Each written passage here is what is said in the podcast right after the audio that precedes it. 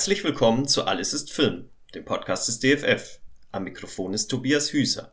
Ich spreche heute mit Helene Gerritsen, Festivalleiterin von Go East. Das Festival des mittel- und osteuropäischen Films findet in diesem Jahr vom 20. bis 26. April statt. Auch wenn die aktuelle Situation keine Öffnungsperspektiven für Kinos in der Festivalwoche zulässt, bietet die vom DFF (Deutsches Filminstitut und Filmmuseum) veranstaltete 21. GoEast-Ausgabe ein umfangreiches Programm. 92 Filme, Filmgespräche, Diskussionsrunden, eine Masterclass, die Anti-Oscar-Nacht und viele weitere Programmpunkte sind online und on demand über die GoEast-Webseite zu sehen. Doch auch der Weg nach Wiesbaden lohnt sich. Hallo Helene, schön, dass du dir so kurz vor Beginn der diesjährigen Go East Ausgabe Zeit genommen hast. Lange Zeit war ja unklar, wie die 21. Ausgabe überhaupt stattfinden kann. Nun wird es wieder, wie im vergangenen Jahr, fast ausschließlich eine Online-Ausgabe geben. Wie geht es euch mit dieser Entscheidung? Naja, in erster Linie sind wir erstmal froh, dass es überhaupt eine Entscheidung gibt, weil wir haben sehr lange zweigleisig geplant, auch in diesem Jahr, weil absolut nicht klar war, wie die Umstände aussehen Ende April. Und natürlich äh, bevorzugen wir ein Präsenzfestival, also in den Kinos mit Gästen vor Ort. Und daraufhin haben wir auch gearbeitet, aber parallel dazu haben wir schon von vornherein ein Online-Programm organisiert. Also von daher mit der Entscheidung ist erstmal so ein bisschen Ruhe ins Team reingekommen, ehrlich gesagt. Wie plant man eigentlich ein Festival, bei dem eben lange Zeit unklar ist, ob es eine Hybridveranstaltung wird oder ein reines Online-Festival? Ähm, der, der größte Unterschied ist, man muss viel mehr kommunizieren und es kommen natürlich andere Dienstleister dazu. Also beim normalen Festival hat man es mit Kinos zu tun, mit gegebenenfalls einer Untertitelfirma. Die Disposition wird auf eine gewisse Art und Weise organisiert. Da hat man dann auch irgendwann eine Routine. Die Routine haben wir jetzt natürlich nicht. Aber unser Team ist natürlich von der Zusammensetzung jetzt nicht groß anders geworden. Das sind Menschen, die haben die gleiche Kapazität, Fähigkeiten und Erf Arbeitserfahrung wie vorher. Ähm, das sind keine Netflix-Online-Marketing-Experte und deshalb, wir haben uns wirklich zusammengetan in kleinen Taskforces, auch bei anderen Kollegen von anderen Festivals nachgefragt, wie wir am besten rangehen, die Erfahrungen aus dem vergangenen Jahr noch mit reingenommen. Äh, und dann muss man sagen, ist es einfach, ich würde jetzt nicht sagen zweimal so viel Arbeit, aber schon eineinhalb Mal so viel Arbeit. Wie betrachtest du denn ganz grundsätzlich die Zukunft von Online- und hybriden Festivals?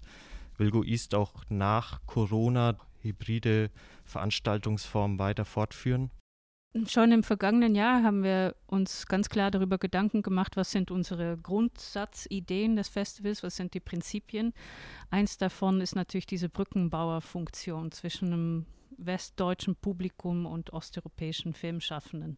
Und online ist das sehr schwierig zu realisieren. Man kann die Filme natürlich zeigen, aber man erreicht eigentlich das Publikum, das sowieso schon interessiert war, muss man leider so sagen. Deshalb kann ich mir nicht vorstellen, dass wir in Zukunft komplett online bleiben. Das ist auch nicht unsere Spezialisierung. Also ähm, auch die historische Programme, die wir haben, wo ähm, analoge Filme gezeigt werden, das ist etwas, worauf ich absolut nicht verzichten möchte und natürlich auch die, die Begegnungen, die stattfinden. Andererseits haben wir zum Beispiel in diesem Jahr mit dem Symposium in der Vorbereitung gemerkt, dass es auch positive Seiten hat.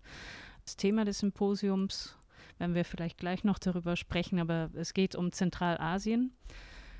Wenn wir jetzt die ganzen Expertinnen und Experten von dort eingeladen hätten, aus Kasachstan, Usbekistan, Tadschikistan und so weiter, also von den Reisekosten her hätten wir das gar nicht bewältigen können. Also in dem Zusammenhang ist eine Online-Ausgabe vom Symposium, da es doch sehr spezialisiert ist und auch Filmwissenschaftler von der ganzen Welt da eigentlich teilnehmen, hat es auch gewisse Vorteile. Also da kann ich mir vorstellen, bei den wirklich spezialisierten Veranstaltungen, wo Filme auch digital vorhanden sind und wo man sich austauscht, gerade auch weil die Universitäten haben jetzt auch wahnsinnig viel Erfahrung gemacht mit äh, Online-Symposien. Ähm, das ist etwas, was ich mir vorstellen kann, dass wir das weiterführen und eventuell den Verleih von einigen osteuropäischen Filmen, die sonst nicht ins Kino kommen wird. Aber viel mehr als das kommt für uns eigentlich nicht in Frage. Wir sind ja auch ein Projekt vom DFF, also sind nicht ein Projekt von Netflix. Für einen kleinen Teil des Programms lohnt es sich aber dennoch, dieses Jahr nach Wiesbaden zu kommen. Ja, das wollten wir uns nicht entgehen lassen. Wir planen ähm, ein Autokino auf dem Dernschen Gelände. Ähm, da kann man vorher reservieren. Äh, an drei Abenden gibt es da dann Kinovorführungen in der Innenstadt von Wiesbaden. Und das Rahmenprogramm, das nennt sich Paneuropäisches Picknick. Das wird vom Kulturfonds Frankfurt Rhein-Main gefördert. Und da geht es wirklich darum, dass wir osteuropäische Kultur interventionmäßig ins Rhein-Main-Gebiet bringen. Und das machen wir zum Beispiel auch. Es war eine sehr verrückte Idee, die wir tatsächlich jetzt umgesetzt haben. Wir haben einen Kiosk aufgetrieben in Serbien, so einen traditionellen osteuropäischen Kiosk, wo man so Lebensmittel des ähm, alltäglichen Bedarfs kaufen kann, aber auch Zeitschriften und Piraten-DVDs, solche Sachen. Also diese Teile sind sehr, die sind wirklich Teil des, der Alltagskultur in vielen osteuropäischen Ländern. Und so ein Teil wird auch in Wiesbaden stehen vor, vor dem Kunstverein. Wir werden dort eine, eine Klangcollage haben. Wir nennen es unser Kioskradio. Ähm, da haben jetzt Filmschaffende und Fest, äh, Festivalfreunde aus Mittel- und Osteuropa haben zum Beispiel ihr Lieblingsgedicht eingeschickt oder Soundtracks von alten Filmen. Also auch die Filminstitutionen von dort haben Sachen geschickt. Einfach damit Osteuropa zumindest zu hören ist auf den Straßen Wiesbadens in diesem Jahr. Ja, kommen wir mal zu dem diesjährigen Programm, der Eröffnungsfilm Yellow Cat. Darin träumt die Hauptfigur, eigenes Kino zu eröffnen. Das ist wahrscheinlich momentan ein großer Wunsch von vielen Menschen, da die Kinos ja auf absehbare Zeit noch äh, lange geschlossen sein werden. Wie kam es denn zu der Auswahl des Eröffnungsfilms? Ja, der Regisseur Adilkhan Yurjanov aus Kasachstan begleitet eigentlich Go East seit vielen Jahren oder andersherum. Sein Debütfilm hatte bei uns die Weltpremiere und seitdem liefen seine Filme in Cannes, ähm, also Yellow Cat lief in San Sebastian und auf ein paar anderen Festivals noch. Und er ist auch so ein notorischer Vielfilmer. Also der bringt wirklich jedes Jahr zwei Filme heraus. Und einer der Filme ist tatsächlich im Wettbewerb gelandet. Und der andere ist jetzt unser Eröffnungsfilm. Und natürlich passt dieser Film auch wunderbar zu der Zeit. Tatsächlich, er will ein Kino öffnen. Das ist ein großer Traum. Äh, und andererseits ist es ein, ein Film aus äh, Zentralasien natürlich, was auch passt zum diesjährigen Schwerpunkt. Ähm, Im Wettbewerb um die mit 10.000 Euro dotierte Goldene Lilie konkurrieren 16 Spiel- und Dokumentarfilme. Kannst du denn so einen kurzen Einblick geben, ähm, welche Themen die Filme behandeln und auch in puncto Kuration, ob sich die Corona-Pandemie da schon bemerkbar gemacht hat? Äh, auf deine zweite Frage kann ich gleich Nein sagen, weil die Pandemiefilme, die uns erreicht haben, waren meistens Kurzfilme und meistens waren sie auch schlecht. Also wirklich in den eigenen vier Wänden und bin der Mittelpunkt der Erde und ich leide. Und zum Glück wurden noch Filme vor Corona fertiggestellt. Schwerpunktthemen, es gibt einige, würde ich sagen. Ähm, was aufgefallen ist in diesem Jahr, ist, dass der Partisanenfilm wieder zurück ist. Der Partisaninnenfilm übrigens. Es wird aus einer anderen Perspektive betrachtet. Also generell in Osteuropa sind diese Partisanen im Zweiten Weltkrieg ein sehr, sehr wichtiges Thema sagenumwunden, so gerade im ehemaligen Jugoslawien oder auch im Baltikum, in Belarus war das immer sehr, sehr wichtig als, als Thema. Und äh, wir sehen da, dass da eine andere Perspektive gewählt wird, zum Beispiel weibliche Partisanen, Partisanen mit Roma-Hintergrund, auch sehr spannend. Oder auch Hinterfragung von diesem Mythos. Also Sharunas Bartas, der bekannte litauische Filmemacher, ist im Wettbewerb vertreten und der stellt so ein bisschen diesen Mythos der sogenannten Waldbrudergemeinschaft in Frage. Also das ist ein wichtiges Thema. Ansonsten, es gab sehr wenig urbane Geschichten in diesem Jahr. Das ist uns auch aufgefallen. Es gibt eigentlich nur einen Film, der in Budapest spielt und der Rest spielt tatsächlich auf dem Land oder in der Provinz, in Kleinstädten. Konflikte, die es gibt, ähm, Bergkarabach, Ostukraine, das findet sich natürlich im, im Film wieder. Und auch der Konflikt zwischen äh, Native People und, und Mehrheitsgesellschaft, zum Beispiel in Russland, aber auch in Lappland, ist auch ein Thema, was, ähm, was öfter vorkommt. Das wäre jetzt auch meine nächste Frage gewesen, weil Osteuropa ja auch aktuell und auch in den letzten Jahren in einer schwierigen politischen Situation steckt, wie sich das im Programm widerspiegelt. Ja, das sind natürlich Fragen, wo man nicht drum herum kommt. So auf der einen Seite will man ja nicht immer dieses bitterböses Bild von Osteuropa vermitteln, weil wir haben hier natürlich genauso Probleme. Und wenn es geht um die Impfproblematik zum Beispiel, da machen manche Länder in Osteuropa es besser als gerade hier in Deutschland. Aber natürlich die Situation in Belarus da kommt man nicht so rum herum. Da werden wir im Rahmenprogramm, werden wir uns mit, es gibt so auf YouTube und TikTok gibt es viele Macher, die so kleine Montagen machen, die sehr politisch sind. Die haben natürlich nicht die Mittel, jetzt in Belarus da Spielfilme zu, zu kritischen Themen herzustellen. Aber so diese YouTube-Form von Protest und auf Social Media, das ist etwas, womit wir uns auch auseinandersetzen, was auch sehr interessant ist. Ja, Bergkarabach kommt vor in einem armenischen Film tatsächlich, der auch im Wettbewerb läuft. Eigentlich durch alle Programme hindurch, muss man sagen. Das ist aber jetzt ein Film, der dann schon vor dem aktuellen oder dem neuen Konflikt gedreht wurde? Oder? Ja, genau. Also, weil da gab es tatsächlich noch Arzach und die Illusion, dass der Flughafen mal aufmachen würde. Und das, da, daran ist jetzt nicht mehr zu denken. Kommen wir doch zu einem Thema, was du bereits angesprochen hast, das diesjährige GOIS-Symposium wird unter dem Motto Zentralasien enthüllen stattfinden. Die Länder Kasachstan, Kirgisistan, Tadschikistan, Turkmenistan und Usbekistan feiern dieses Jahr 30-jährige Unabhängigkeit. Was offenbaren uns denn die Filme dieser Länder in der postsozialistischen Zeit? Ähm, also ich muss dazu sagen, dass die Thematik des Symposiums bezieht sich nicht nur auf die Zeit nach der Wende, sondern auch von Anfang an. Die Geschichte des Films in Zentralasien ist natürlich sehr sowjetisch geprägt. Also wir haben zum Beispiel auch einen frühen Sika Vertov-Film im Programm, der dort gedreht wurde. Wir haben den Debütfilm von Andrei Konchalovsky, der dort gedreht wurde. Also von daher, wir fangen schon in der Sowjetzeit an, aber es ist interessant zu sehen, dass die Thematik sich eigentlich gar nicht so viel geändert hat. Es geht immer um, es sind eigentlich Kolonialthemen, muss man sagen. Die Sowjets kamen in eine Region und haben ihre Ideologie mitgebracht und versucht, die Bevölkerung davon zu überzeugen.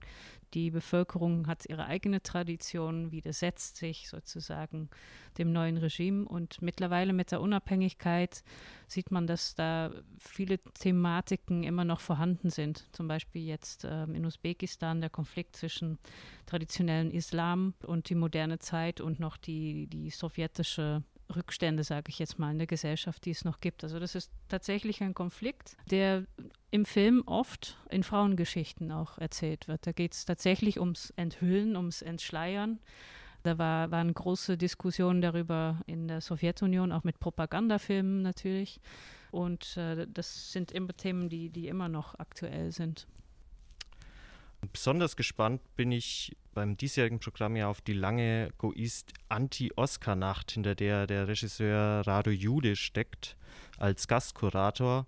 Unter anderem hat er dieses Jahr den Goldenen Bären bei der Berlinale gewonnen, war aber auch schon bei Goist zu Gast als Porträtgast. Was erwartet uns denn bei dieser langen Anti-Oscar-Nacht? Ja, also der Name ist natürlich ein bisschen kindisch und ein bisschen polemisch.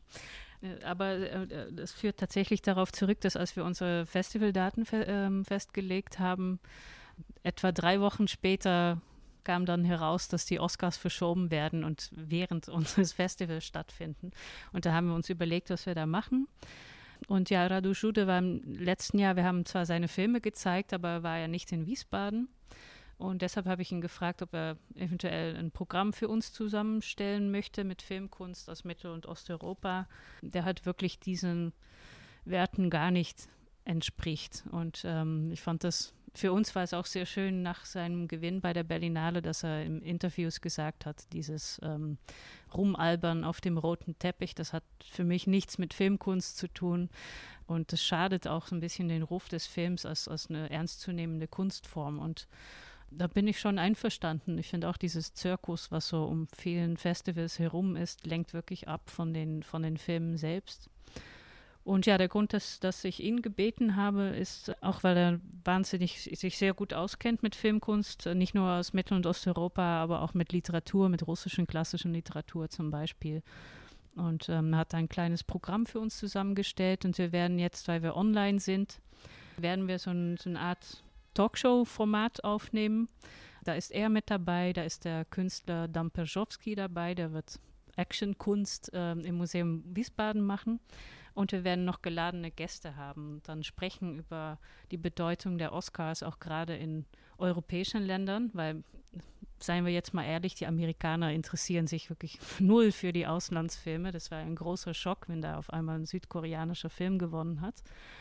Aber gerade in den Ländern Osteuropa, so jetzt in Bosnien, wo Covadis Aida nominiert ist, oder auch Kollektiv in Rumänien, wenn so ein Film gewinnt, wäre das für die Länder wahnsinnig wichtig und auch Anlass zu viel Stolz. Also diese, dieses Dilemma, so wie geht man damit um, das, das wird auch Thema sein. Abschließend vielleicht noch eine persönliche Programmempfehlung von dir. Was darf man bei dem Go Festival in diesem Jahr auf keinen Fall verpassen, was wir vielleicht jetzt noch nicht erwähnt haben? Also ich würde tatsächlich die, die Filme im Anti-Oscar-Nacht empfehlen und natürlich den Wettbewerb. Aber wichtig ist auch natürlich die Sektion Bioskop, weil die ist mit Absicht, ist die nicht streng kuratiert, sondern da zeigen wir wirklich Filme, die wir relevant finden, auch für ein westliches Publikum. Da sind auch zum Beispiel Klassiker von Altmeisterinnen und Altmeistern dabei, die wir aus bestimmten Gründen nicht in den Wettbewerb nehmen konnten, aber die doch sehr empfehlenswert sind, wie zum Beispiel der neueste Film von Laila Pakalnina, die auch unsere Jurypräsidentin war vor einigen Jahren. Quo Vadis Aida, den ich gerade erwähnt habe, ist dort auch zu sehen. Dann der neue Film von Vitali Mansky über Gorbatschow ist auch einfach ein interessanter Dokumentarfilm. Und ähm, empfehlen möchte ich noch den, äh, die diesjährige Masterclass von Peter Lichter. Peter Lichter ist Experimentalfilmer aus Ungarn. Und ähm, es gibt dort so, ein, so, eine neue Kunstströmung, das nennt sich Hungarofuturismus. Ist ein bisschen an den Afrofuturismus angelehnt, aber es hat auch dadaistischen Einfluss. Und das ist eigentlich so ein bisschen als Antwort auf die sehr reaktionäre Kulturpolitik in Ungarn gerade entstanden. Ja, also sein neuesten Film, Barock Filmia, läuft bei uns im Programm und dazu gibt er eine Masterclass. Ja, Helene, dann danke ich dir sehr herzlich für das Gespräch. Gerne, danke dir.